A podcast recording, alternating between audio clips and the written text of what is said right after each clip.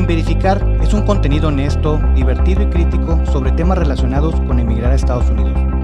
Es un proyecto que presenta la realidad de la relocalización a través de un diálogo con amigos y profesionistas que cuentan sus experiencias y lecciones aprendidas a lo largo de este proceso.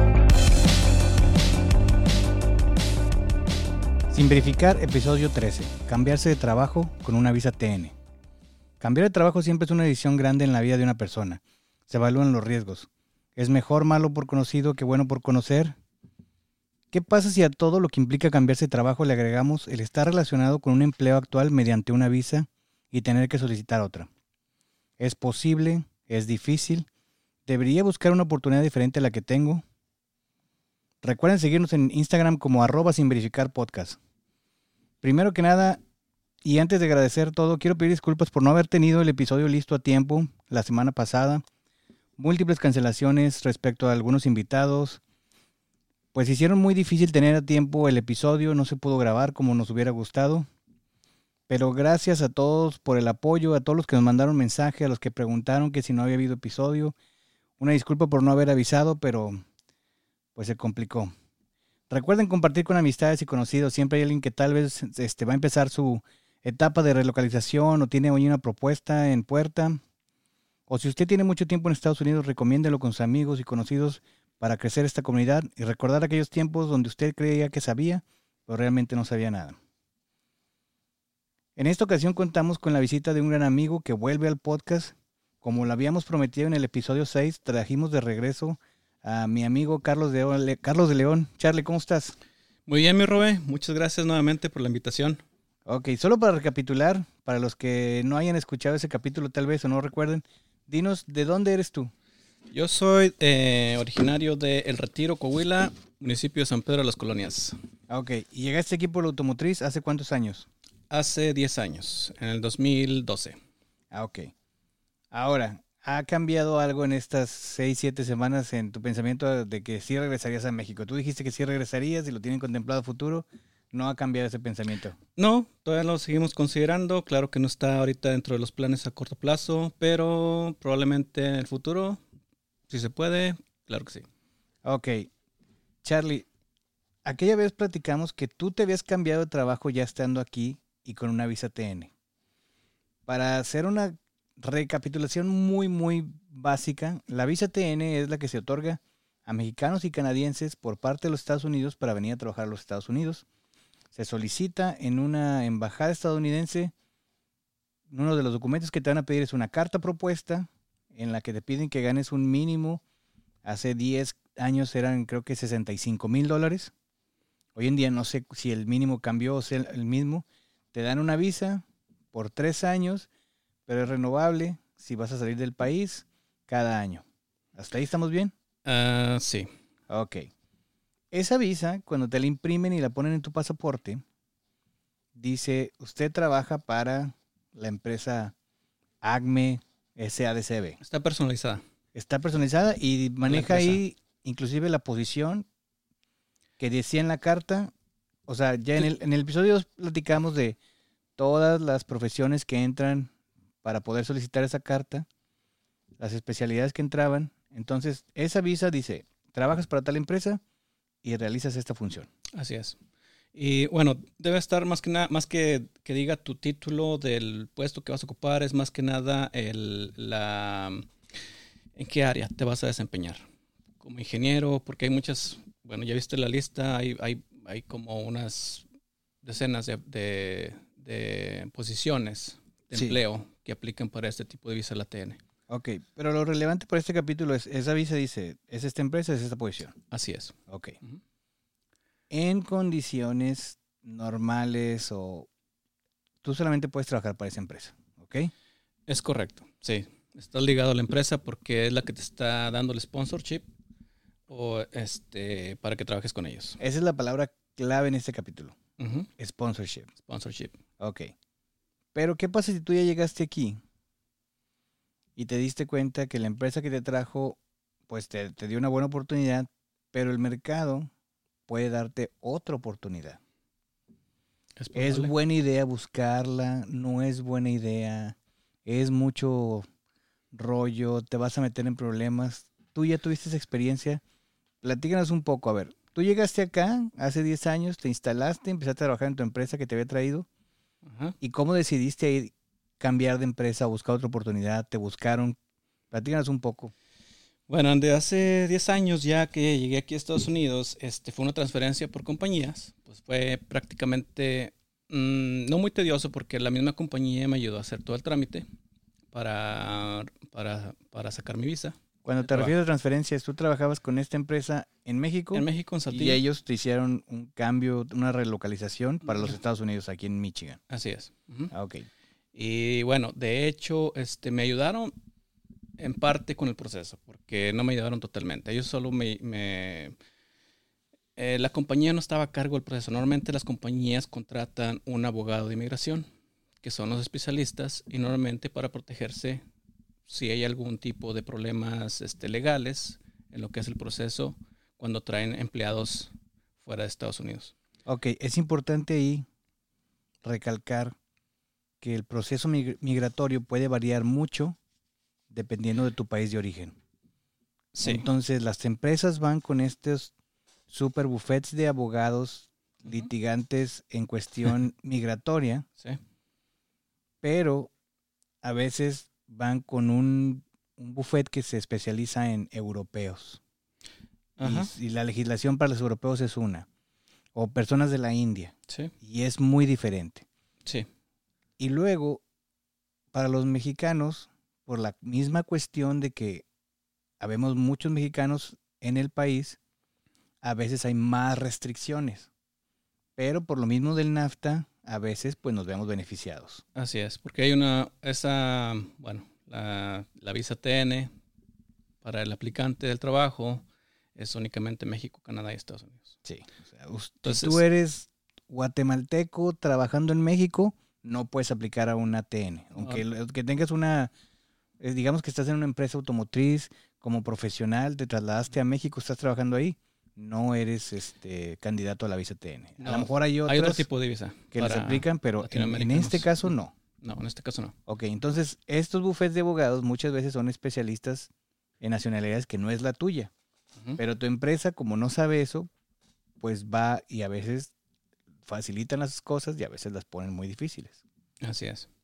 Entonces las compañías para no tener problemas siempre se basan con un, abogado de migración que ya sabe todo el proceso, eh, también lo agilizan más rápido para no tener trabas y pues para que pueda estar con ellos lo antes posible. Eh, por ese lado, eh, pues cuando me viene con esta compañía, la compañía solo consultó con un abogado de migración qué requisitos necesitaba y eh, esta compañía solo me, me facilitó la oferta de trabajo, que es un requisito indispensable para tramitar la TN. O sea, pudiendo haber hecho una visa de transferencia, ser decidieron un- irse por la TN. En este caso, sí, como es la misma compañía, puede aplicar una visa de transferencia, que es la visa L, o una visa de NAFTA para, para profesionistas este, en, en ciertas áreas, que es la TN.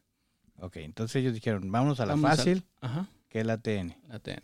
Te ayudaron, te dieron tu visa, hasta aquí todo bien. Bueno, tuve que, que ir yo a hacer, hacer todo el proceso. Este, o sea, yo recibí la oferta de trabajo, pero me dijeron, tienes esta documentación, te la van a pedir en el consulado. Eh, me mandaron a más los links de la, de- de- del sitio web para consultar todos los requerimientos, que es la página de, de US Info Visa este, en, en internet, donde te dan todos los, todos los pasos para, o requisitos que necesitas para llenar los documentos, para aplicar, para hacer los pagos y para hacer todo el proceso completo hasta que te den la, la visa TN. Ok. Una vez más, y como siempre decimos, no somos expertos. Si usted va a aplicar una visa TN, vaya a estas referencias, busque qué es lo que piden, porque tú, Charlie, hiciste esto hace muchos años y a lo mejor requieren algo diferente. No sé, yo me acuerdo cuando a mí me tocó vivir ese proceso, una de las cosas críticas que te pedían era el título universitario. Es requisito. O sea, dentro de los, de los, de los requerimientos obligatorios es la oferta de trabajo. La oferta de trabajo número que esté uno. bien redactada, que no se vea como este algo así hecho a la brava o tiene que estar bien bien estructurada cuánto vas a ganar, tiene que escribir el puesto, tiene que, escribir qué actividad vas a realizar, tiene que escribir tu, salario, tiene que escribir cuánto tiempo la empresa está intentando emplearte en su compañía eh, y tiene que estar firmada por alguien de recursos humanos preferentemente o alguien que sea tu, tu jefe directo y de preferencia que sea una carta membretada de la compañía, que tenga su nombre, su ubicación, o sea, que, que sea legítima. Hace 12 años que yo hice este proceso, pedían la original. Ajá. Siempre, siempre piden originales. Ahora me dijeron la última grabación que ya están aceptando digitales. Ah, perfecto. Ya es una ventaja más. Pero bueno, tú fuiste con estos chavos, te dieron tu visa y ya estabas aquí. Ajá. Ahora, ¿cómo llegamos a, a que tuviste otra oferta? O sea, ¿es, un, es algo que buscaste? ¿Te buscaron? Te, ¿Te dio la cosquilla y dijiste, deja ver qué más hay? Sí, lo busqué en parte porque, bueno, con la compañía que me vine duré tres años.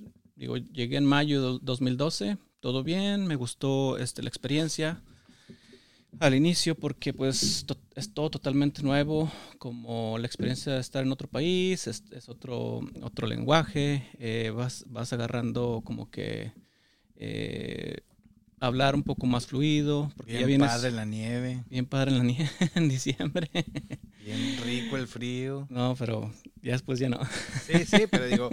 pero al principio sí. Sí, qué bonita nieve. Dices, qué bonita nieve. Ah, Michigan, muy bonito. En invierno, que mira, cómo está bien padre. Pero, este. Sí, das cuenta que eh, estuve tres años en esta compañía. Busqué. En esos tres años sucedió que pues yo tenía muchas ganas de trabajar, porque venía de México. Venía a un ritmo acelerado, venía a un ritmo de la industria automotriz. Este, y yo quería demostrar, ¿no? Quería demostrar, tenía muchas ganas de trabajar, este, salir adelante, demostrar mi capacidad como profesionista. Y resulta que en, este, en ese entonces yo llegué a una oficina de corporativo.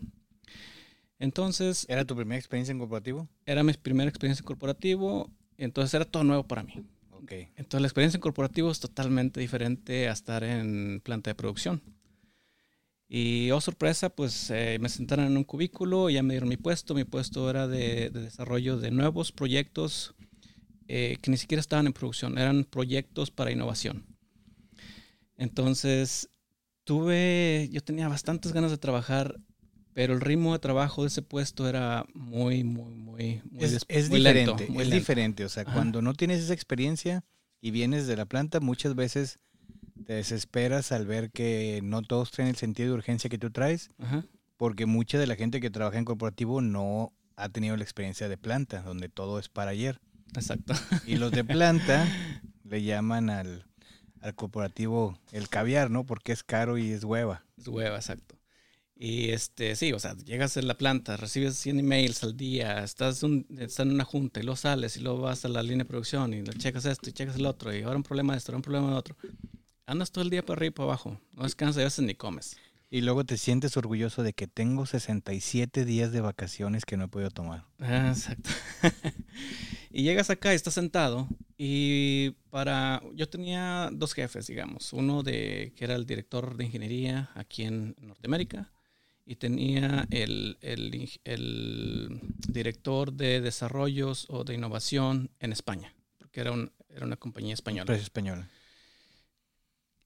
La situación fue de que como yo tenía que correr prototipos para innovación, o sea, cosas que venían al mercado en el futuro para mejorar costos, para mejorar este eh, desempeño de las piezas en los vehículos o en la aplicación que sea, eh, yo batallé mucho para, para, para desarrollar los prototipos en tiempo. Había veces que me retardaban los prototipos hasta un mes y no tenía nada que hacer. O sea, durante ese mes tenías poca chamba, ¿no? Ajá. Me encargaban reportes así, estudios básicos, este, mediciones. Y tenía una semana para hacer un reporte. Hágame un reporte aquí en su máquina de escribir invisible. Lo quiero para dentro de tres semanas. Sí. Y entonces cuando me empezaron a dar las primeras chambitas, eh, yo me aventaba los reportes en un día y me los aventaba bien. Y, se quedaba sorprendido mi jefe. Me decía, ¿qué? ¿Ya terminaste? Le dije, pues ya, aquí está lo que me pediste en un día. Y luego me decía, pues bueno, bueno, pues gracias también.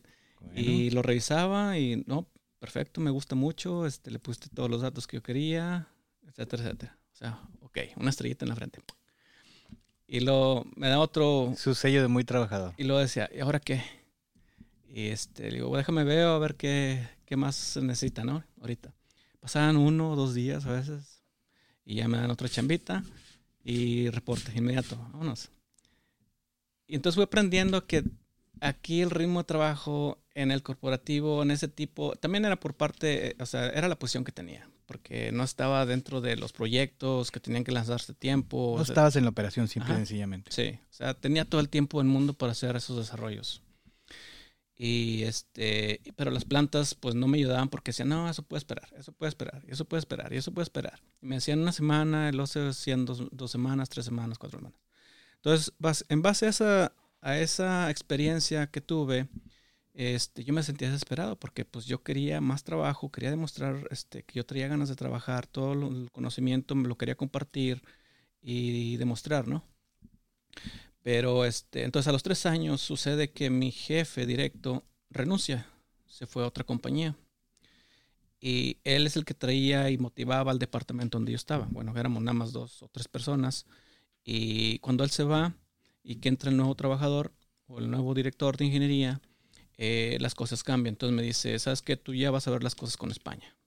Entonces un poquito peor porque mandaban correos y no me contestaban inmediatamente. No podía consultar cosas al mismo día. Tendría que mandar correos, un reporte. Espérate el día siguiente que te Espérate el día siguiente día. O si es muy urgente, pues ya hablas con ellos en, en la mañana, temprano en la mañana. Pero cosa que no pasaba. Entonces las cosas se alentaron todavía más. Entonces empecé a como que a buscar. Ya tenía tres años en Estados Unidos. Ya no, aparte no practicaba mucho el inglés ahí porque todo era por medio de computadora. No interactuaba mucho con empleados de varios departamentos. Digamos que estás juntando ahí frustraciones, ¿no? O sea, no, no, no te están saliendo las cosas como que... ¿El sueldo era algo que te, que te molestaba o era- estaba aceptable? De primero no, estaba aceptable para lo que yo creía, porque también llegas y no sabes cómo está el mercado. Totalmente de acuerdo. Este, llegas a una posición, dice, te van a pagar tanto, oh, estás emocionado, ¿no? Porque dices, oh, es, pues está bien, ¿no? Es mucho más de lo que ganaba en México, pero ya cuando llegas aquí, empiezas a rentar departamento, empiezas a ver los gastos este, fijos del mes a mes, eh, entonces empiezas a hacer cuentas y dices, este, no, no es, no es suficiente. No es tanto. No, más con familia. Eh, entonces, por ese lado, ya después de tres años te das cuenta, empiezas a estudiar el mercado. Es lo que me gusta aquí, la transparencia en Estados Unidos. Buscas salarios de ingeniero en tal, en el estado de tal, y te da un promedio, Un rango. un rango de mínimo a máximo, y dependiendo de los años de experiencia que tienes. Y dices, oye, pues yo estoy en lo más bajo. Sí, digamos que del rango estabas en el nivel bajo. Sí. Entonces dices, bueno, pues hay más oportunidades, pero ¿cómo buscar una oportunidad entonces? Entonces ya empiezas, en ese entonces no estaba todavía LinkedIn, creo. No me acuerdo cuándo salió LinkedIn. Bueno, creo que sí estaba, pero no Sí, era muy, sí. muy... Porque todavía no había, este, tenías que entrar en la computadora y todo eso. Todavía los celulares todavía no traían muchas aplicaciones. ¿Esto qué año es? Estamos hablando de 2003, o sea, 2012 al 2015. Del 2015. Ajá. En 2015 fue cuando me salí de la compañía. Entonces empecé a buscar en, las, en, estas páginas de reclutamiento y de, empleos. Entonces empe- empecé a buscar algunas. Eh, nada más subí mi, mi currículum. En realidad yo no la busqué. Ellos me encontraron. Fue un, fue un headhunter, un reclutador de, de talentos. Y me contactó. Me dijo, hey, oye, encontré aquí tu currículum. Me, me- parece interesante. Este, tengo una posición para ti ¿estás interesado o no? Y yo tenía miedo, o sea, dije... Y, Y ahí sí, desde o el sea, primer contacto dices, o sea, sí, no, pero no, o sea, te preguntan tu estatus migratorio. No, No, de hecho, este, yo siempre ponía en mi currículum, no, tengo este visa de, de de trabajo, ¿ah? Y después ahí mismo me recomendaron, no tienes que poner nada de eso, o sea, tú pon tu, tu, tu, tu nombre y el lugar donde vives y ya, se acabó. O sea, no tienes que poner que si tienes visa, que si tienes green card, que si tienes... ¿Cuál es tu estatus migratorio aquí? Bueno, acostumbrados a muchas prácticas en México donde a veces para empezar un nuevo trabajo te piden tu recibo de nómina de la- del trabajo que estás renunciando Ujú. Para verificar que realmente ganas lo que dices ganar. Bueno, eso ya es cuando entras a entrevistas y te dicen, ok, ¿cuáles son tus este, intenciones, o sea, expectativas de compensaciones que estás esperando de, nos, de parte de nosotros o de la compañía que te va a contratar? Ya tú le dices, no, pues yo quiero tanto o ando buscando esto, oportunidades así y así, entonces ya. Pero nomás para, para aclarar un poco para todos, ahí sí hay que ser bien transparentes. Sí. Aquí, aquí en Estados Unidos, di lo que buscas, di lo que quieres. Si tú este, dices, yo gano tanto, difícilmente la empresa te va a pedir comprobante de que ganas eso. O sea, tú sé transparente en qué es lo que buscas, qué es lo que quieres. Y ya será criterio de ellos si aceptar o no aceptar las condiciones que tú estás poniendo, ¿verdad? Y como digo, muy transparente. Y ahí mismo di, ocupo el sponsorship. Ajá. Hubo que, que me patrocinen la, la, y no me estoy refiriendo a dinero, porque esos son temas que se arreglarán después en la oferta, pero sí decir, yo ocupo que me den al menos una carta para poder pedir una visa. Y ya que lo chequen ellos con su gente de, este migratorio, otra vez con abogados migratorios, para ver si lo pueden hacer o no. Habrá empresas que están interesadas, habrá empresas en las que, como nunca lo han hecho y se les hace una cuestión muy difícil, te dirán muchas gracias, pero no estamos ofreciendo sponsorship por el momento. Y es una, una, una, pregunta que te hacen siempre, de decir, este, ¿cuál es tu estatus migratorio aquí? O sea, ¿tienes visa de trabajo, tienes green card o residencia permanente? Y dices, tengo visa TN con esta compañía. Al principio yo no sabía qué necesitaba para, para cambiar trabajo. Entonces, el mismo headcounter, de hecho, tuve una muy buena experiencia con ese reclutador porque me enseñó todos los pasos que yo debería seguir. Ah, era algo con lo que él ya estaba familiarizado. Es su trabajo. Entonces él lo hace, lo hace para también este, hacer su trabajo más, más rápido. Y tanto orientar al, al, empleado como a la compañía para que los dos se lleven bien, se, saluden y, todo. Y, al final del día, que ya. ellos que son una cuestión de servicio, es un servicio tanto para la empresa que está reclutando como para los, las personas que estamos, porque, ok, él tiene contacto con varias empresas y si no te puede acomodar en esa empresa, tal vez te sugiera para otra. Y lo mismo con las empresas, ¿verdad? O sea, ellos trabajan con diferentes y dicen, bueno, estos sí quieren hacer este el sponsorship, estos tal vez no. Entonces, pues ellos son como unos curadores, le llaman, al, este, de, currículums, y pues ya sabrán con quién mandarte y es parte de su chamba. Así es, pero hay algunos que, o sea, lo que quieren es, es el negocio, o sea, ahí te va chécalo, este, que te entreviste tal persona y así como que, bueno, ya todo tú es, es, parte de ti, ¿no? Me ha tocado estar en eso de que el reclutador quiere que tú le hagas su chamba. Sí, Dice, sí. Mándame tu, tu, este, tu currículum y este mm, ellos le van a quitar todo el contacto tuyo, tu teléfono, tu dirección para presentarlo a la empresa esta. Sí. Y luego ve a la entrevista y luego me hablas cuando termines para que me digas cómo te va. Porque ellos se ganan su comisión al, cuando te contraten a ti y después de que duras cierto tiempo en la compañía y pueden ir de porcentajes de el 5, 10, 15, 20% de tu sueldo anual si duras más de seis meses. Es, es, mucha lana la que se ganan, por eso cuando te piden ellos que, que les hagas la chamba de ve y me avisas y esto, si dices, parece, que te, parece que te están regenteando básicamente. Sí. Y en ese entonces, ah, otra de las situaciones por la que estaba viendo, decidí cambiar es porque empiezas a explorar las, ya cuando tienes amigos, empiezas a platicar de la situación de cada quien cuando se, se muda para acá, a Estados Unidos, en las mismas condiciones, más o menos, parecidas. Eh, yo, por ejemplo, en esta compañía que llegué, yo pagaba mi visa y mi viaje y mis gastos. O sea, la visa solo me daba, esta es tu oferta de trabajo, y me daban la bendición y decía, ve al consulado que te dan otra visa. Y si te la prueban, nos vemos aquí en un mes, si no, pues nos avisas.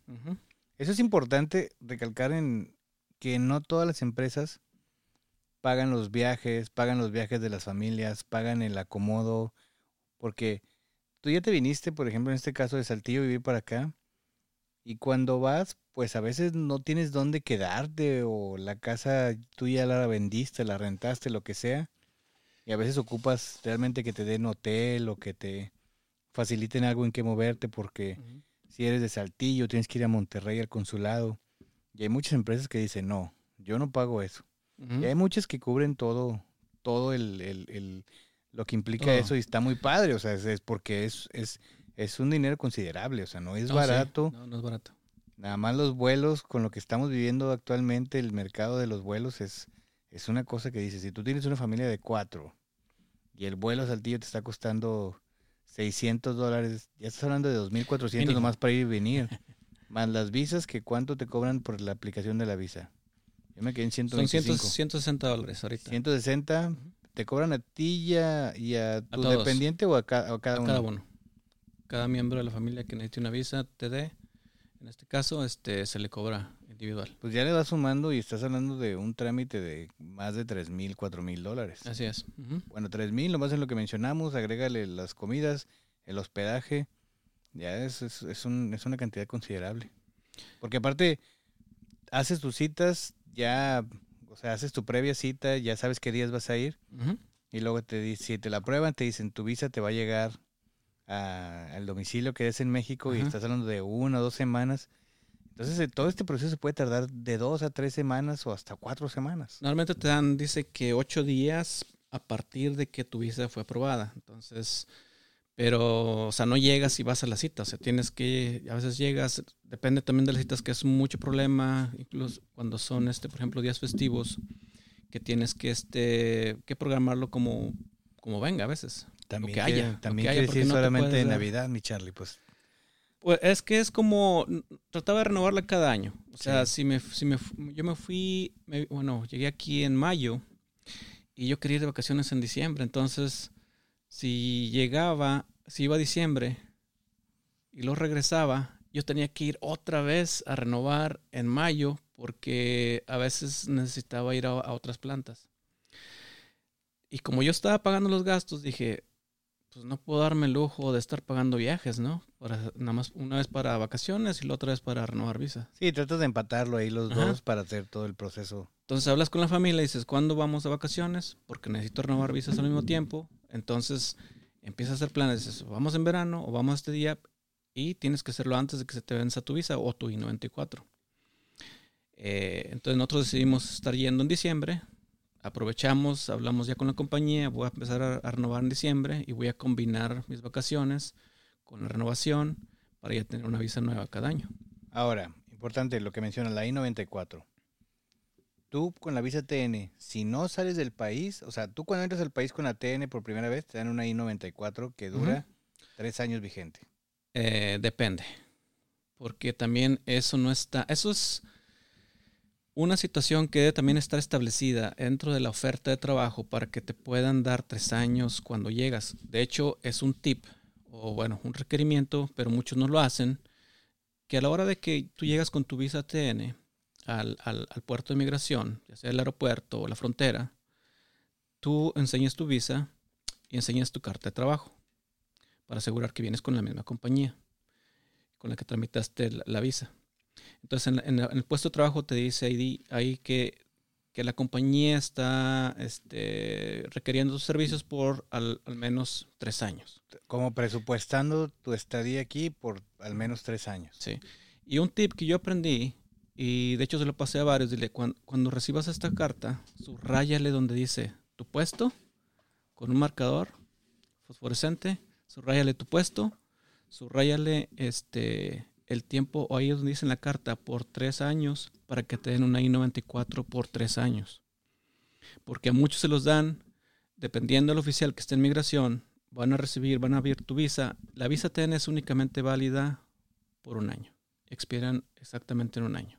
Si tú la sacaste el primero de enero de cierto año, al siguiente año ya no es válida. Tienes que ir a renovar otra, no forzosamente. Si tu I-94 está por tres años, tú puedes estar en el país por tres años sin problema, aunque tu visa está expirada, Pero sin salir. pero sin salir del país. Ok. Si tú quieres salir del país, tienes que tener otra visa para poder entrar. Que ahí hay un truco de que si sales menos de 30 días, pudieras entrar, Esa cosa también me pasó. pero es a criterio del que te está permitiendo la entrada. Ese criterios oficiales y cuando fui de viaje, de hecho a trabajo a Silao, Guanajuato, yo tenía mi visa vencida. Ya era un poco más valiente con los trámites migratorios y dije, ah, pues voy a ir. Encontré el waiver en la página de la, de la Customs and Border Protection. donde dice precisamente lo que estás diciendo. Si tú en, vas en la región NAFTA, México, Canadá, Estados Unidos, viajas por un periodo menos de 30 días con tu visa vencida y tu I-94 vigente, puedes regresar sin problemas. Y me lancé. Mi visa estaba vencida y cuando regresé fue un problema en todos lados. De hecho, desde que desde quería abordar el, vuelo en México, en Silao, a Detroit, no me dejaban salir porque si es que tu te piden los documentos para poder entrar al país, dice, tu visa está vencida. Le dije, sí, pero aquí dice que el procedimiento, que puedo regresar. No, pues déjame lo consulto. Casi perdí el vuelo porque la, la, la, que me estaba atendiendo en la aerolínea decía, necesito consultarlo con el Servicio de Inmigración de Estados Unidos. Espérame aquí, tengo que hacer una llamada. Entonces estuvo investigando y hasta que no habló con alguien de acá, explicó mi caso. Incluso los de aquí no todos lo saben. O sea, el oficial que te conteste, si tú también le enseñas una visa que está vencida, no te va a dejar pasar.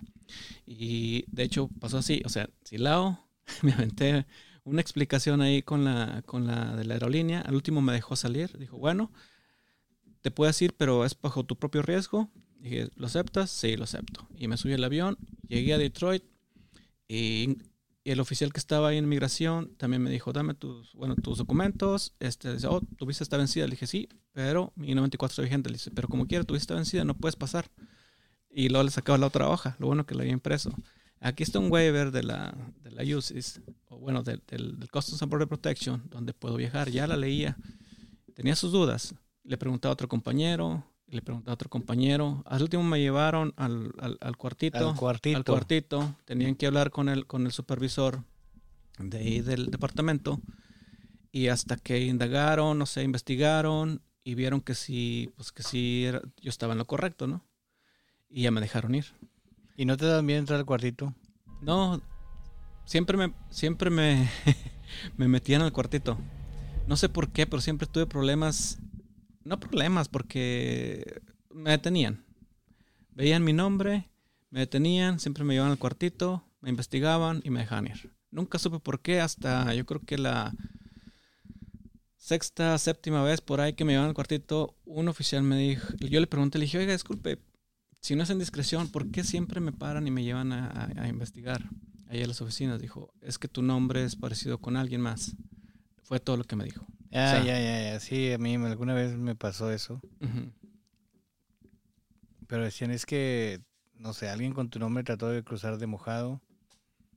Y lo decía, sí, pero pues en el periodo que trató de pasar de mojado yo tenía visa. Sí, pero lo tenemos que checar y decir. Sí, tienen que checar todo. Pues Son bien cuadrados. No suena lógico que con yo con visa, pues haya querido cruzar de mojado, no tiene ninguna lógica. Pero bueno, ok, Charlie. Pero bueno, ya.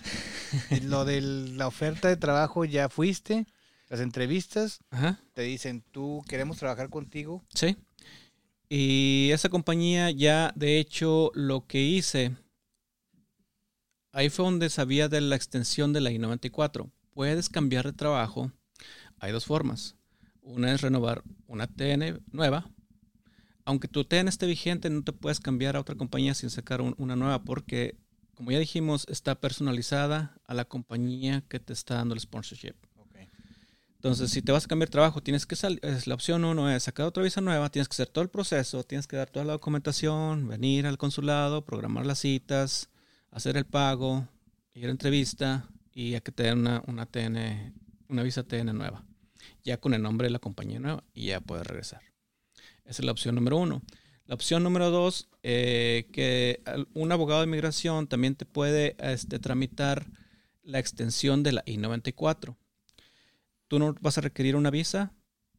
Eh, lo que, el proceso es más, o la documentación que te piden es más menos similar con los documentos que te piden para tramitar una visa. El, el, y, el, y el abogado de inmigración lo que hace es solicitar a la UCIS por medio de la forma I-129 que se llama este, Petition for a Non-Immigrant Worker. Entonces ellos recaban toda la información, la documentación y, por medio de la UCIS ellos solicitan este, el, el, trabajo para ti con la compañía nueva. Cuando te lo aprueban, la UCIS, ya que pues, tú tienes que incluir toda la información, la experiencia que tienes, tu currículum, los diplomas, todo, todo lo que demuestre que es apto para, para este, aplicar esa posición. Para realizar las, las la operación esa. Ajá. Este, y ya que te llega el, el- la confirmación, ya puedes trabajar con la compañía.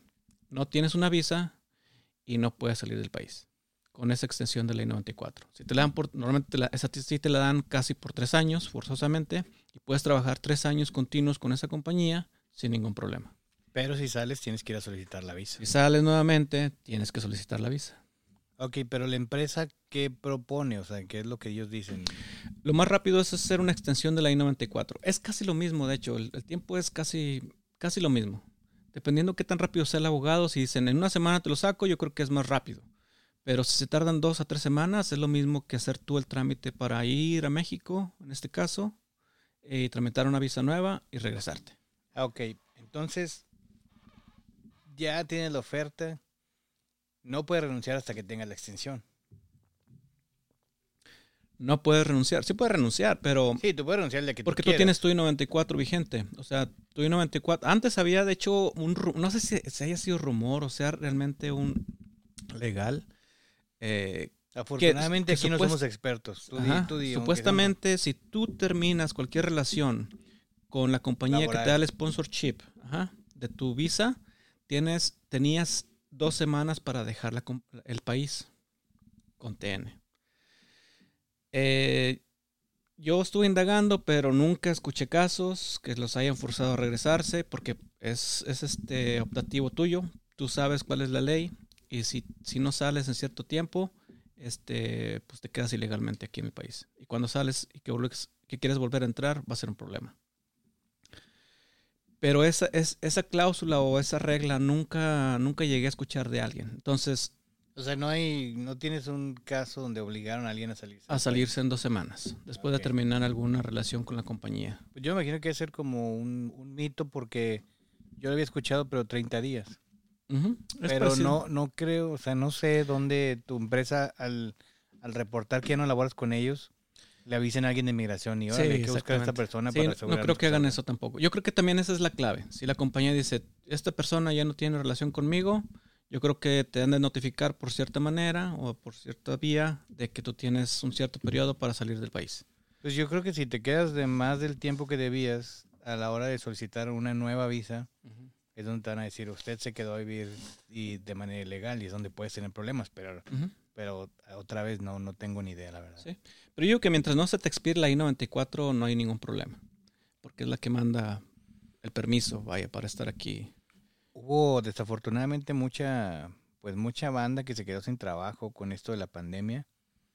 Y este, a lo mejor hay alguien ahí que nos puede explicar qué fue lo que pasó, cuál es el procedimiento, que andaban buscando chamba y hubo gente que sí logró acomodarse, otros que regresaron.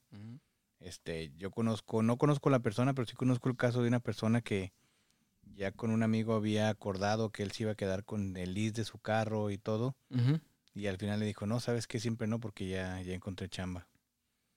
Entonces, pues sí, a lo mejor hay alguien que nos puede decir cómo se hizo. Pues sí, pero es recomendable, por ejemplo, este, hablar con la compañía, oye, encontré una oferta de trabajo, este, me van a hacer el trámite, ser transparente, no hay problema. Aquí, este, yo creo que lo toman bien en algunos casos, mientras no tengas conflictos de intereses con la compañía. Eh, siempre te piden al menos dos semanas. Eh, entonces tienes que esperar a que tu I-94 llegue aprobada y ya te puedes cambiar para que no pierdas días sin laborar, ¿no? Porque también aquí una quincena que no te llegue ya es... Sí, es. si es- vives es al día y te impacta bastante. En tu, en tu budget, ahí en tu presupuesto. Ujú. Ok, entonces tú hiciste todo esto, la empresa esta se hizo la extensión. Ajá, en este caso sí. En el primer cambio que hice, sí. Ah, ok, cuando dice el primer cambio que hiciste, es porque ¿cuántos cambios llegaste a hacer tú con, con Visa TN? Cuatro cambios. Cuatro cambios. Ya. Ujú. Ok. Y explícanos cómo lo hiciste para que uno de esos cuatro cambios fuera volver a una empresa anterior. Ok, cuando cambié esta compañía, eh, duré como 11 meses y después me, me reclutó con la compañía que ahorita estoy. Ok. Eh, en ese entonces saqué visa. Ah, bueno, una cosa que te iba a decir, volviendo al caso anterior. Cuando yo hice la extensión de la I-94, ahí solo me la hicieron a mí. Mi familia no le hicieron esta Ah. renovación de la I-94. lo bueno que ellos todavía tenían su, I- su TD vigente. Muchos dicen que también, no sé si sea mito o sea verdad, pero dicen, si tú vas a renovar TN con otra compañía, tienes que llevar a toda la familia a que renueve sus visas TD. Pero como la visa TD no está ligada a la compañía, no trae un comentario, solo dice, está ligado al, tra- al, em- al empleado y viene tu nombre. Es todo lo que dice. Pero tu nombre, no tu empresa ni, No, tu, la empresa, ni exacto. tu puesto. Ajá. Entonces, yo, asu- yo asumo, o quiero asumir, no sé si sea mito, si alguien también lo puede confirmar, de que, por ejemplo, ahí a mí me dieron una extensión de la I-94 para poderme cambiar de empresa, pero yo no renové visas TD para mi familia. Entonces me esperé hasta diciembre, o sea, de febrero, de febrero a diciembre, a marzo a diciembre, para renovar nuevamente visas para toda la familia. Y en el consulado nadie te cuestionó, ni a ellos. No, ni a ellos tampoco. Entonces, en este caso, esta compañía ya me pagaba a mí mis gastos de mi renovación de visa y yo pagaba los de mi familia. Y te habían aumentado el sueldo. Y te habían aumentado el sueldo. Ok. A lo mejor te estaban dando la oportunidad de que te consiguieras otra familia en caso de que reportaran a la que tenías, mi Charlie. Ya sé. Bueno, entonces así quedó ese show. Te fuiste 11 meses a esa empresa. Ah, 11 meses de empresa y luego me, este, me cambié de empresa. Eh, igual, puse mi, cur- mi currículum, eh, me contactaron. Este, Igual no estabas a gusto o... Sí estaba a gusto. En esa me gustaba más. Era parecido a lo que hacía en la otra, desarrollos, innovación, este, investigación. Estaba, me gustaba mucho el trabajo, pero también estaba ligado un poco a la planta, entonces estaba más entretenido. Yo hacía mis propios prototipos, a mí me asignaban las máquinas cuando yo lo necesitaba, entonces era un poco más rápido. Y ya lo empecé a disfrutar más. De hecho, yo no tenía intenciones de cambiarme en ese entonces. ¿Practicabas tu inglés? Sí, practicaba. Ahí es donde empecé a practicar en, en inglés con los operadores de la, de la línea, de hecho Ok. son con los que hablas y empiezas a escuchar ya el slang, este, el, el- el- el- el lenguaje un poco más este, ordinario, sin tantos tecnicismos, como lo usas en las oficinas, en las juntas y todo eso. Entonces ya empecé a, platicar, a practicar más mi inglés Ok. y me ayudó bastante. Entonces, este, me salió esta oportunidad. De nueva manera, un reclutador me contactó. Oye, está una compañía que mira, está muy cerca de, de aquí donde estás. Este, ¿Te interesa? Le dije, pues sí. O sea, le dije, ¿por qué no? Pues ya me cambié una vez. Le dije, pues ¿por qué no? Este, es- este caso está interesante porque ahorita vamos a ver. Cuando me cambié, eh, yo hablé y dije, bueno, ok, ahora sí quiero más dinero. Y yo puse mis condiciones. Me decían, ¿cuáles son tus intenciones? Este, ¿qué es lo que, cuánto quieres ganar? Yo le dije, bueno, yo quiero tanto porcentaje arriba. Pero más que nada, le dije, yo les dije claramente, yo no tengo intenciones de cambiarme. Sin, porque yo lo que quiero es empezar el proceso de la green card. Le Dije, porque ya vi muy tedioso todo lo de las visas, que tienes que ir, que tienes que coordinar las citas, que tienes que combinar vacaciones con citas, que tienes que pagar, son gastos extra. Entonces, dije, bueno, aquí ya tengo este cuatro años. Ya la familia ya estaba un poco más establecida, ya, ya nos queríamos quedar un poco más a largo, a largo plazo. Entonces, yo hablé con esa compañía y le dije, lo único, el único beneficio importante para mí es que si tú me ayudas a obtener la green card, para ya no estar renovando visas, yo me vengo. Y dijeron que sí, en ese entonces. Me lo pusieron en oferta, me dieron un porcentaje extra de, de- de- de- mi salario, mi salario, de mi sueldo. Y pues ya, empecé. Pues bien motivado. Ahí sí, de hecho, me gustó también porque estaba haciendo desarrollos, tenía un poco de liderazgo ya con todos los este, departamentos, les ayudaba a hacer prototipos y, y lo que son este, eh, problemas de ingeniería, más que nada. Oh sorpresa que cuando yo renuncio de la compañía anterior, yo hablo con mi jefe y le digo, bueno, me están ofreciendo esta posición, me van a ayudar con la green card. Y él lo entiende. Dice, ok, te entiendo, no hay ningún problema. Agradezco mucho el tiempo que me puedas ayudar. Este, Good luck, Charlie. Sí, dijo, no te puedo hacer una oferta, no te la puedo igualar ahorita, desafortunadamente, y pues te deseo lo mejor, nada más dame un poco más de tiempo para que ciertos proyectos y pues ya te le dije, perfecto. En ese entonces, no sé por qué, nunca lo he hecho y yo creo que fue la primera vez que le hice, hice una carta de renuncia y le dije a mi jefe que me la firmara. Era el gerente de, ingeniería y me la firmó. Entonces, sin problema. Antes de salirme, entonces cuando, cuando yo iba a entrar a la otra compañía, dije, bueno, me van a tramitar otra vez la extensión de la I-94 o para ir a, a hacer una visa. Y, oh sorpresa, este, yo había dado como un periodo de tres semanas, algo así, para entregar mis proyectos y terminar mis pendientes y todo. Todo iba muy bien. Al día siguiente que renuncio, o dos días siguientes, llega el de, el, el, el de sistemas y me dice, necesito tu computadora y tu teléfono. Le digo, ¿pero por qué? Dice, es que me está llegando una notificación de que tú ya no puedes estar aquí y te va a pedir recursos humanos que te vayas inmediatamente. Le dije, ¿pero por qué? Dijo, es que parece que vas con un competidor. Ese es un problema cuando se va a cambiar uno de trabajo, más cuando trabajas en el área de ingeniería, en el área de ventas. Aquí es muy común que te hagan firmar un contrato del el, NDA, No Disclosure Agreement, para que no puedas, es como protección de la compañía para no revelar la información, la tecnología, las costos las de intelectuales. Rápidamente, si tú trabajas para una empresa y tú inventas el hilo negro, como empleado de esa empresa, lo que descubriste pertenece intelectualmente a esa empresa. Cuando vas con un competidor, tú pones lo que le, lo que comúnmente son dos semanas, ¿no? Que dices, yo voy a estar aquí dos semanas más, ellos te van a pagar esas dos semanas. Cuando vas con un competidor, la empresa a la que está renunciando puede decir, ¿sabes qué? Hasta aquí, ya no vengas, te voy a pagar tus dos semanas porque tuviste la gentileza de avisarme, pero no me puedo arriesgar a que te lleves información o, te pongas a copiar ahí este cuestiones, ¿no? De, ingeniería o algo así.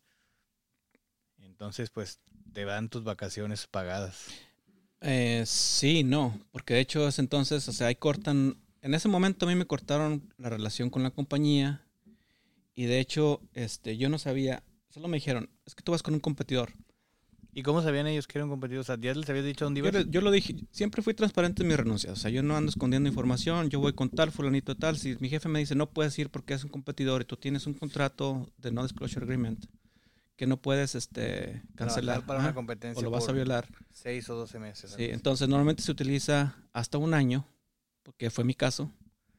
Este, si tienes un contrato, eh, te pueden obligar a que no trabajes con un competidor por un periodo de seis meses o hasta un año o trabajar en cualquier otra cosa. Directamente, porque también hay, hay, o sea, no te puedes brincar de una empresa a otro competidor. Hay gente que ha hecho el truco de irse a trabajar a uno que no es competidor y luego ya te vas al competidor. Ajá, sí. Porque no es un brinco directo. Entonces, pues así sucedieron las cosas. Me dijeron, muchas gracias, dame tu computadora, dame tu celular y pásale a recursos humanos. Ya fui a recursos humanos y le expliqué, oye, ¿qué pasó? Dijo, no, es que nos llegó. Aquí en Estados Unidos, las dos compañías con la, en la que iba saliendo y la que iba entrando no se consideraban competidores directos, pero eran competidores o lo consideraban un competidor directo en Europa. Oh, yeah. Entonces, ahí hubo un conflicto. Entonces, pues la recursos humanos iba a arriesgar, Solo dijo, ya nos dijeron que Estados de Europa, que tú ya no puedes estar aquí porque ibas con un competidor. Dije, ok, está bien. Para mí no hay problema. Ya hablé inmediatamente con la compañía y empezamos a tramitar la visa inmediatamente y me fui a México a tramitar otra visa TN, a hacer todo el proceso nuevamente y ya regresé. Ya empecé. Perfecto. Hasta ahí no hay problema. Oh, sorpresa que me llega una notificación del abogado legal de la compañía que yo me había salido, donde me dice, usted firmó un contrato de no disclosure agreement y pide, por favor, déle esta carta a la compañía donde tiene que cancelar inmediatamente su relación y no puede emplearlo más por un periodo de un año. Y yo así como que, ¿qué? Ah, como el meme. Ah, bueno, sí, mi madre. sí. Y no puedo hacer nada. O sea, con TN no puedes hacer nada porque ahora te quedaste sin trabajo. Y, si vives al día, ¿qué puedes hacer? O sea, no, y aunque ahorres como un montón, güey, ¿quién te va a poder este, mantener un año a ti y a tu familia? Sí, exacto. O sea, porque no puedes trabajar en otro lado. Y si tu experiencia es únicamente en un ramo, y si te vas a otro competidor, ¿qué va a pasar? No puedes trabajar, estás bloqueado. Te bloquean. Es, es, es, es, injusto, o sea, porque exactamente, pues, si tú eres un especialista Ajá en este ramo pues ¿quién te va a Sí. emplear? Pues otro güey Ahora que no trabaja en ese ramo. Ahora no puedes trabajar cortando zacate o quitando Ah, la no, porque, tiene que ser visa TN de... Exacto. o sea, TN de profesionista que trabaja en este campo. Entonces, yo ahí sí me, sí me preocupé bastante. Lo bueno que yo hablé con mi manager, le dije, le enseñé la carta, dije, recibí esto. Dice, no me están permitiendo legalmente trabajar con ustedes porque hay un conflicto de intereses y lo consideran a esta compañía como un competidor directo. Pero... Pero saqué otra hoja, así yo siempre por eso, mira, yo, mi esposa siempre me dice, ah, es que tú eres bien cuidadoso, que para qué haces tantas cosas. Le dije, tú nunca sabes lo, cuándo lo vas a utilizar. Es mejor estar protegido, es mejor ir seguro. Saqué la, carta de renuncia, le dije, mira, yo cuando hablé, ella me preguntó cómo estuvo la situación, le dije, yo hablé con mi manager y me dijo que no había problema y él me firmó la renuncia. Y yo le dije la compañía a la que yo iba y no me dijo nada. Cuando hablé con recursos humanos, igualmente yo le dije, voy a esta compañía y no hay ningún No problema. te notificaron Dijeron, danos tres semanas. Perfecto. Y Lo las tres bueno semanas que... te pedían era para que Para entregar, para entregar el puesto. No, no tenía nada relacionado con que dame tres semanas para hablar con mis abogados y esto no. Eran tres semanas para... Sí, para entregar, porque sí, ok, qué bueno que, entre- que encontraste trabajo, este que te vaya bien, danos tres semanas.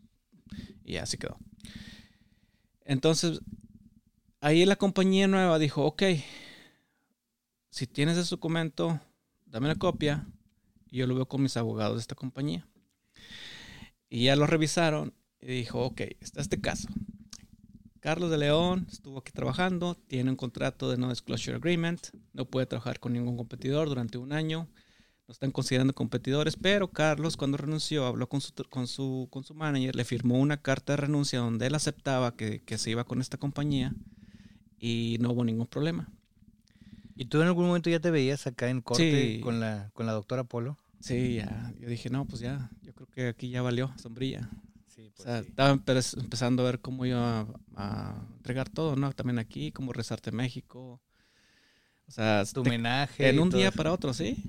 O sea, lo que parecía una super oportunidad de progreso, Ajá. de repente se ha vuelto en esta pesadilla en la que ya dijiste, pues, Aquí se acabó.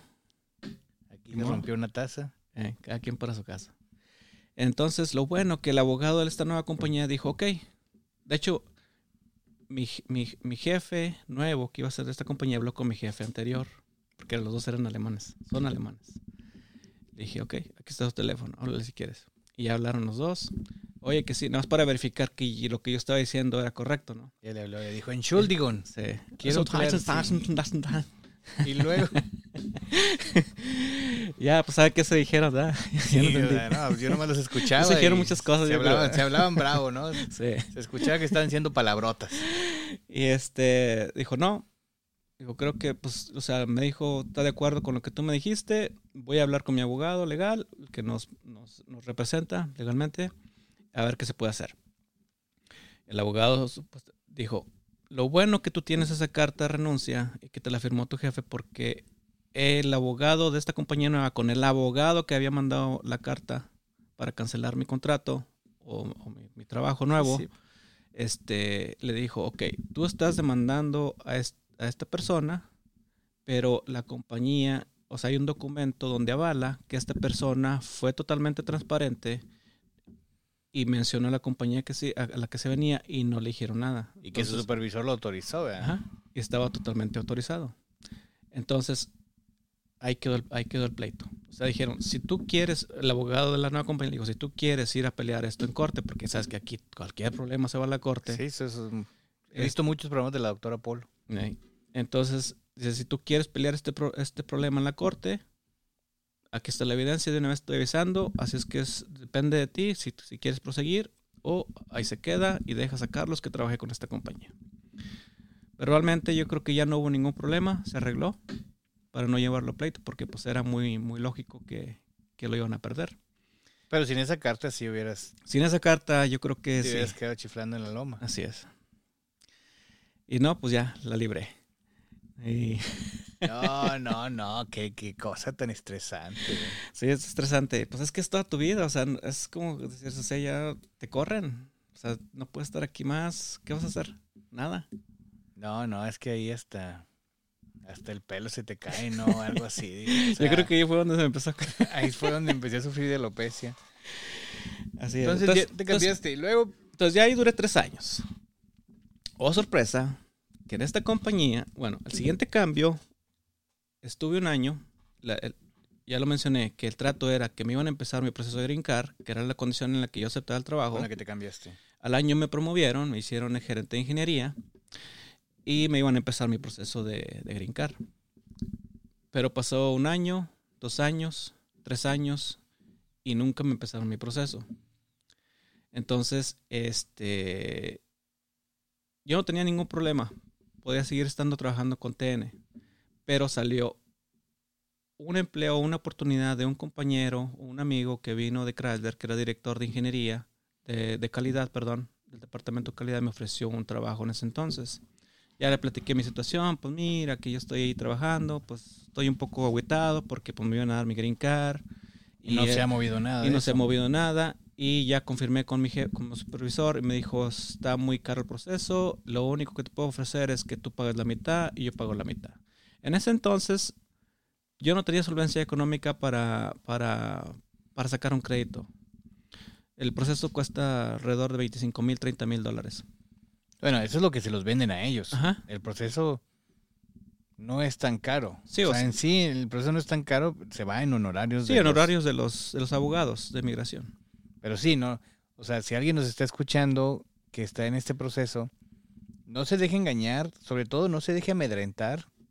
Hay muchas posibilidades de hacer el proceso, pero pues las empresas que te, que te van a ayudar con el trámite siempre van a estar más a gusto si los abogados lo Los respaldan. Y es donde el proceso se vuelve caro, porque el proceso en sí no es caro. No, son, son más honorarios. Son, son como 800 dólares lo que te cobra el gobierno para hacer este proceso, pero los abogados dicen que van a ser 20 mil, o sea, 800 20,000, dólares por toda tu familia, o sea, por cada uno, pues. Y estás hablando de, no sé, de, si son cuatro de familia, son este, 3.200 dólares, por decir. Más las fotos, más los exámenes, o sea, no son ni 5 mil dólares. Así es. Y la empresa dice, sí, yo te lo voy a cobrar en 20 mil, 25 mil, 30 mil dólares. O sea, todo eso, dinero extra, es honorarios. Ah, Estoy de acuerdo. Pero fue lo que te cotizaron eh, los gastos hon- o honorarios del, del abogado de migración a la compañía. Y aprovecho por ofrecer mis servicios como abogado de migración. Y ahorita con esa experiencia yo creo que sí, No, pues es que, o sea, la verdad, la verdad es, es que el proceso no es tan difícil, ¿no? pero a todos nos consume el nerviosismo cuando estás hablando de cualquier proceso migratorio. Y más que nada legal. Sí, o sea, pero sí, sí, sí, sí, creo que, creo que abusan un poquito. Pero ok, porque ya vamos muy extendidos, vamos muy colgados. Ok, pues bueno, ya este... Te ofrecieron la oportunidad en trailer. Me ofrecieron la oportunidad en Chrysler y dijo, no, pues vente para acá. Tú como todo un aventurero la tomaste. Sí, dije, pues sí. O sea, ya estoy aguitado, ya no estoy motivado. Vámonos. Y Mi me iban, a, mamá- me iban a ofrecer más, me iban a subir más el sueldo. Entonces, me pero fui sin promesa de green card. sin promesa de. Ok. Pero me dijo, hay oportunidad. Hay oportunidad a lo mejor. Ahí lo te- vemos. Sí, ahí lo vemos. Dije, mira, no tengo nada que perder. Si me vas a pagar más, es lo mismo que voy a tener acá. No hay nada más mexicano que ahí lo vemos. Ajá. Está bien, o sea, dije, no, ahorita ya no estoy como que buscando la green card. O sea, ya lo que quiero es mejor un trabajo y salirme de ahí y buscar ya con tiempo otras oportunidades. Este, pero pues en ese entonces me, se me presentó esa oportunidad, la vi atractiva, sobre todo que le iba a reportar a, a es- a esta persona que era amigo, este, y ya me cambié. Duré como 11 meses, no, perdón, Menos. un mes, un mes o un mes y medio, a lo mucho, en esa posición, porque lo vi un poco conflictiva. No te gustó. pues. no me gustó. ¿Por qué? Porque no tenía experiencia en el área y aparte tenía que trabajar con diferentes personas y se necesitaba un cierto nivel de experiencia para poder entablar conversaciones y, y pedir resultados No era y- lo tuyo. y, ajá, y yo de- iba a depender del trabajo de varias personas para llevar a cabo los problemas o la solución de problemas que yo estaba tratando de resolver acorde a mi puesto. Entonces, este, yo sentía aquí en Estados Unidos un empleado que se siente eh, o se quiere sentir indispensable para seguir contratado. Ya sabes que aquí se les da un, puesto, un rol y nadie más puede hacer esa- esa posición o son muy cuidadosos con que nadie más les esté robando su chamba para asegurar su trabajo. Este, entonces, muchas personas se sentían, yo creo que de esa manera. Y ah, lo veía como que. O sea, había problemas para poder facilitarme este pues para poder hacer tu trabajo sí para poder hacer mi trabajo entonces yo sentía que no lo estaba cumpliendo como yo debería entonces no, no, no me sentía a gusto en ese entonces esa compañía la anterior con la que me salí porque no me dieron la green card eh, había abierto una otra planta nueva enfrente de otro proceso y me invitaron a regresar. O sea, me dijeron, para que vean que existe el amor para siempre. Sí, aquí de hecho es muy, es muy común que te vayas y luego, si no encuentran a nadie, te hablan otra vez, eh, ¿cómo te está yendo? Este, si quieres, pues aquí hay otra oportunidad, nos gustó cómo trabajaste con otros y te regresan. O sea, en México casi no se da eso. O sea, te vas y ya te vas, pierdes, pierdes toda relación con la compañía anterior. Es que en México le metemos más sentimiento, más, más a lo personal de decir, no, ya ese, que ese güey que no venga nunca. Exacto. Forma el agradecido, prefirió su progreso personal y ganar más dinero que la lealtad a la empresa que lo negreaba. Así es. Y traen la camisa bien puesta y pues ya, este, por sentimientos ya, que, se, vaya.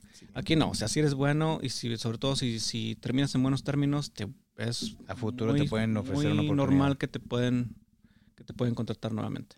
Entonces me ofrecieron otro, otro puesto, se veía otra persona de producción y dijeron, pues bueno, aquí está. dije, pero ahora sí quiero la green card.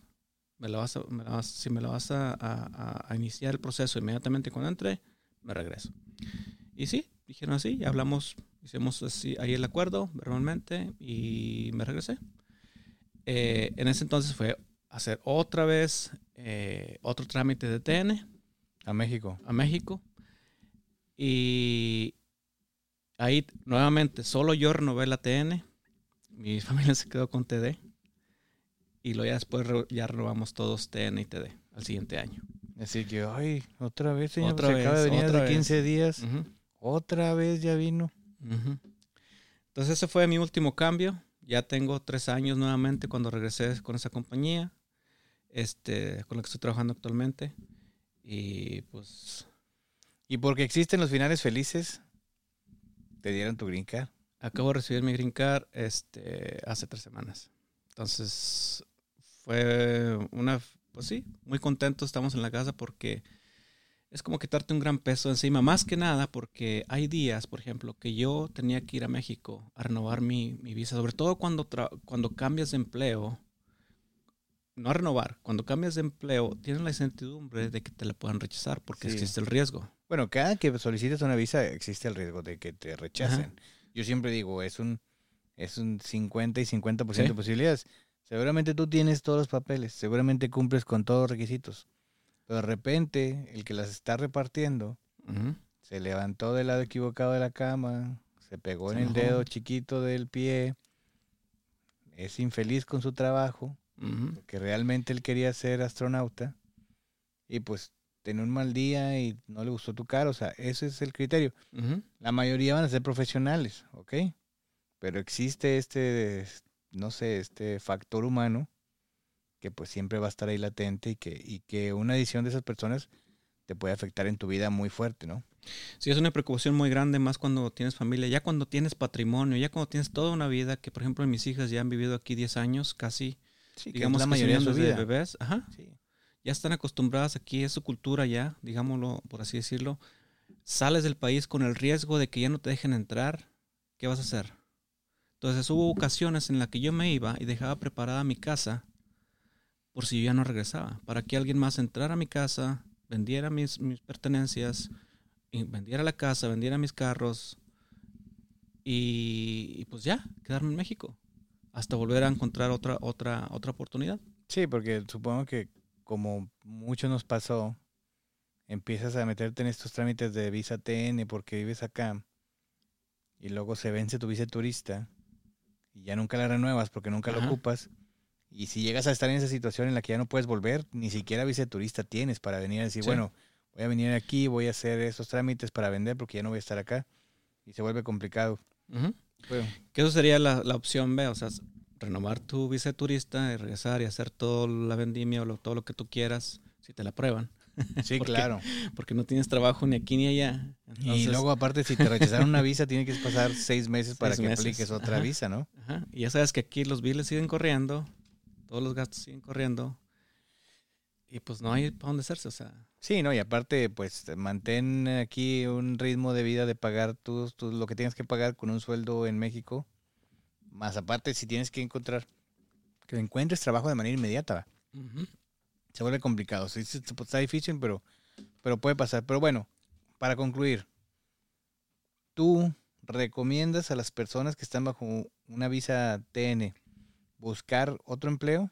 Sí, totalmente. O sea, eh, hay personas yo creo que trabajan por algo, pero están a gusto en su trabajo, otras que probablemente no. Eh, hay ciertas circunstancias que cambian, a veces en las compañías, que dices, ya no vale la pena estar aquí, ya me cansé, ya me aburrí, quiero otros retos, quiero otras oportunidades. Es totalmente eh, recomendable hacer un cambio. Y yo creo que es, yo creo que siempre es, siempre es satisfactorio. Cuando eres muy indispensable, en la compañía probablemente no. Pero como digo, aquí se dan mucho los acuerdos, ok. Me quedo un- una semana, dos semanas, hasta tres meses si quieres, para cerrarte todos tus proyectos. Y luego después te cambias. O sea, sin afectar a la compañía Sí, a, no, a la que pues, estás dejando. mm, todo va a depender del nuevo empleador y de la empresa que va saliendo. Por lo regular, pues el nuevo empleador va a entender que si tú dices, yo ocupo este tiempo para acabar los proyectos que traigo, pues de que están tratando con una persona profesional que al, al tiempo de que después te vayas de esa nueva empresa, pues tampoco los vas a dejar colgados a ellos, ¿no? Razones por las que debería cambiar de trabajo es este, a lo mejor el nuevo trabajo te va a ayudar a alcanzar tus nuevas metas en cuestión de salario, en cuestión Así es. profesional el nuevo trabajo te permite ampliar tus competencias, o sea, conocer nuevas tecnologías, algo en lo que no has estado involucrado, o tienen este programas en los que te van a ayudar. Yo pienso que en, en- en un periodo de uno a cuatro años siempre te vuelves, o sea, cumples todo lo que es eh, el tiempo para aprender, este, dar lo mejor de ti en un trabajo. Y cuando llega un momento en que ya no aprendes nada más, que todo se vuelve ru- rutinario, monótono, día a día, termina un ciclo en las compañías. Muchas compañías te cambian de puesto para que aprendas otras cosas, estás motivado porque es algo nuevo, son nuevos retos y te quedas más tiempo ahí. Pero cuando ya estás estancado, hay personas, hay, hay varios tipos de personas, depende de cada todo. quien. Sí, porque hay personas que les gusta estar en su trabajo por todo el resto de su vida, personas que han durado más de 20 años en un puesto sin ningún problema, pero hay personas que quieren retos o se aburren o dicen, ya no quiero hacer esto, este, me parece muy monótono, quiero buscar nuevos objetivos eh, donde se sientan más a gusto. Sí, ¿no? Y a lo mejor para personas que tú dices, ya se ve que está bien, como su trabajo es muy rutinario para esa persona, pero a lo mejor le preguntas y dices, no, es que yo aparte de esto tengo tal hobby en el que Ah, soy feliz. Y pues realmente ese trabajo lo ocupo para que cubra todas mis necesidades, pero a mí lo que realmente me gusta es este La otro hobby o, o sabes qué, yo, yo canto en un bar y realmente esa es mi pasión, entonces no estoy buscando avanzar en este trabajo porque no tengo más tiempo para este trabajo, o Sí. sea, es una, una cultura completamente distinta cuando en México pues te exigen mucho de tu tiempo para poder realizar un trabajo y que te pongas bien esa camisa de fuerza y, Y normalmente, tristemente, en México así es. O sea, también te amarras mucho al trabajo, trabajas muchas horas, este, y muchas veces no te permites tener otras ocupaciones. ¿no? Y aquí es muy común que la gente tenga sus hobbies, tenga sus cuatro semanas de vacaciones a la semana bien utilizadas para, a- para la- al año, bien utilizadas para irse del día de campo, para irse a cazar, para irse cualquier hobby, irse a pasear en bote, lo que sea. Paseo Sí, familiar. sí, pero- o sea, eh, de repente cuando recién llegamos juzgamos mucho de que, mire ese señor, ya tiene 10 años en ese puesto y nunca llegó a gerente y luego ya platicas con estas gentes y te dicen, no, pues a mí realmente nunca me ha interesado otra Sí. posición porque yo me dedico a esto otro, los fines de semana tengo este changarrito, o sea, o este hobby y yo la verdad es que pues aquí estoy para, Sí. para, para seguir cubriendo mis necesidades en cuestión de salario, en cuestión de seguro médico y pues hasta ahí, ¿verdad? O sea, no, no, no me interesa más. De Y hecho, es muy respetable, ¿eh? Sí, de hecho yo cambié mi, yo- o sea, cuando llegas aquí dices, no, yo quiero empezar a hacer esto y quiero crecer y quiero llegar a ser manager y luego director y no sé qué. Pero a veces yo ya cambié de idea, dije, bueno, aquí en Estados Unidos es muy diferente porque yo prefiero tener tiempo para mis cosas, para mis hobbies, para mi familia. Este, yo no quiero tener un puesto ya de manager, o sea, no necesito tanto, este, puesto con muchas responsabilidades, donde te pagan mucho más lana, pero vas a perder tiempo también. Y aquí aprendes a valorar, a, valorar el tiempo de vida. Sí, no, completamente distinta circunstancia. Y pues cada quien, no habrá quien diga, no, yo prefiero dedicar el tiempo a la empresa y, me va a remunerar o me va a recompensar, pues adelante, o sea, es una cuestión de cada quien. A lo mejor si te dedicas a, al trabajo, al trabajo, pues no te da chance de hacer otras cosas. Habrá gente que sí sea muy capaz, felicidades para ellos. Pero sí, o sea, cada circunstancia, cada persona es diferente, las empresas son muy diferentes. Charlie, ¿algo más que quieras agregar de toda esta experiencia tuya que, sería tuviste? Todo. Este, muchas gracias nuevamente, mi Robe, por el espacio. Este, espero que el rating se suba. Ojalá, ojalá. Como en el episodio 6. Sí, ojalá, ojalá. Este, que esta información sea tan importante para todos tus, tus este, tu persona, tus, tus uh, seguidores. escuchas. Tus seguidores en, en, las redes sociales. Este, y es más que nada el motivo de compartir esta experiencia. No, muchas gracias, muchas gracias por haber venido. A todos recuerden seguirnos en Instagram como arroba sin verificar podcast para que conozcan a nuestros invitados. Ahí siempre los etiquetamos. Recuerden compartir, este, pedir saludos y sobre todo, este, avisarle a sus amigos, comentarle a las personas para que sigamos creciendo. La verdad es que cada semana llegan nuevas personas que están siguiendo la página, lo cual agradezco mucho a todos los que me mandaron mensaje y me dijeron, oye, no hubo podcast esta semana, ¿qué pasó? Les agradezco un chorro porque a veces sí llegué a cuestionarme un poco de que, es que mi Charlie, te juro, güey, que no batallo con editar, no batallo con grabar. Lo más difícil para hacer el contenido es el booking, encontrar gente que quiera venir. Si alguien se quiere apuntar, si alguien quiere decir, quiero platicar este tema, quiero decir mi historia, por favor avísenme, nos ponemos de acuerdo, lo podemos grabar, podemos grabar a distancia, no tienen que venir a mi casa. Y recuerden, como siempre, escuchar sin verificar un podcast para todos los que emigraron a los Estados Unidos o los que piensan hacerlo. Gracias. Hasta luego.